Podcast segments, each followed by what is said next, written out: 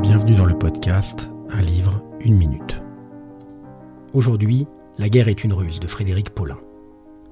Je me demande s'il ne s'agit pas du premier livre de Paulin que j'ai lu. Quoi qu'il en soit, pour les plus fidèles d'entre vous, vous pourrez rapidement deviner qu'il s'agit pour moi d'un grand auteur du style de livre que j'affectionne particulièrement dans la catégorie des fictions historiques qui nous donnent à découvrir les petites histoires bien cachées derrière la grande histoire. Car en effet, l'histoire est la matière première des livres noirs de Paulin. La guerre est une ruse nous plonge dans les relations agitées entre la France et l'Algérie au début des années 90.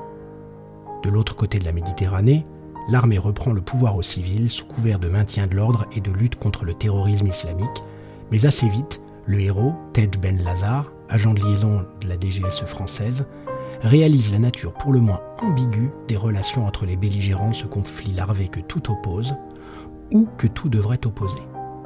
Rien n'est simple sur place, mais rien n'est tout à fait net non plus du côté du boulevard Mortier, siège de l'espionnage français. Entre le sacro-saint secret défense, les compromissions d'États et les petitesses individuelles, Paulin va nous faire découvrir les coulisses de la petite diplomatie, celles des salles de torture et des caniveaux, et nous donner à mieux comprendre comment la réelle politique s'établit, en broyant trop souvent et aveuglément la destinée de celles et de ceux qui se trouvaient au mauvais endroit et au mauvais moment.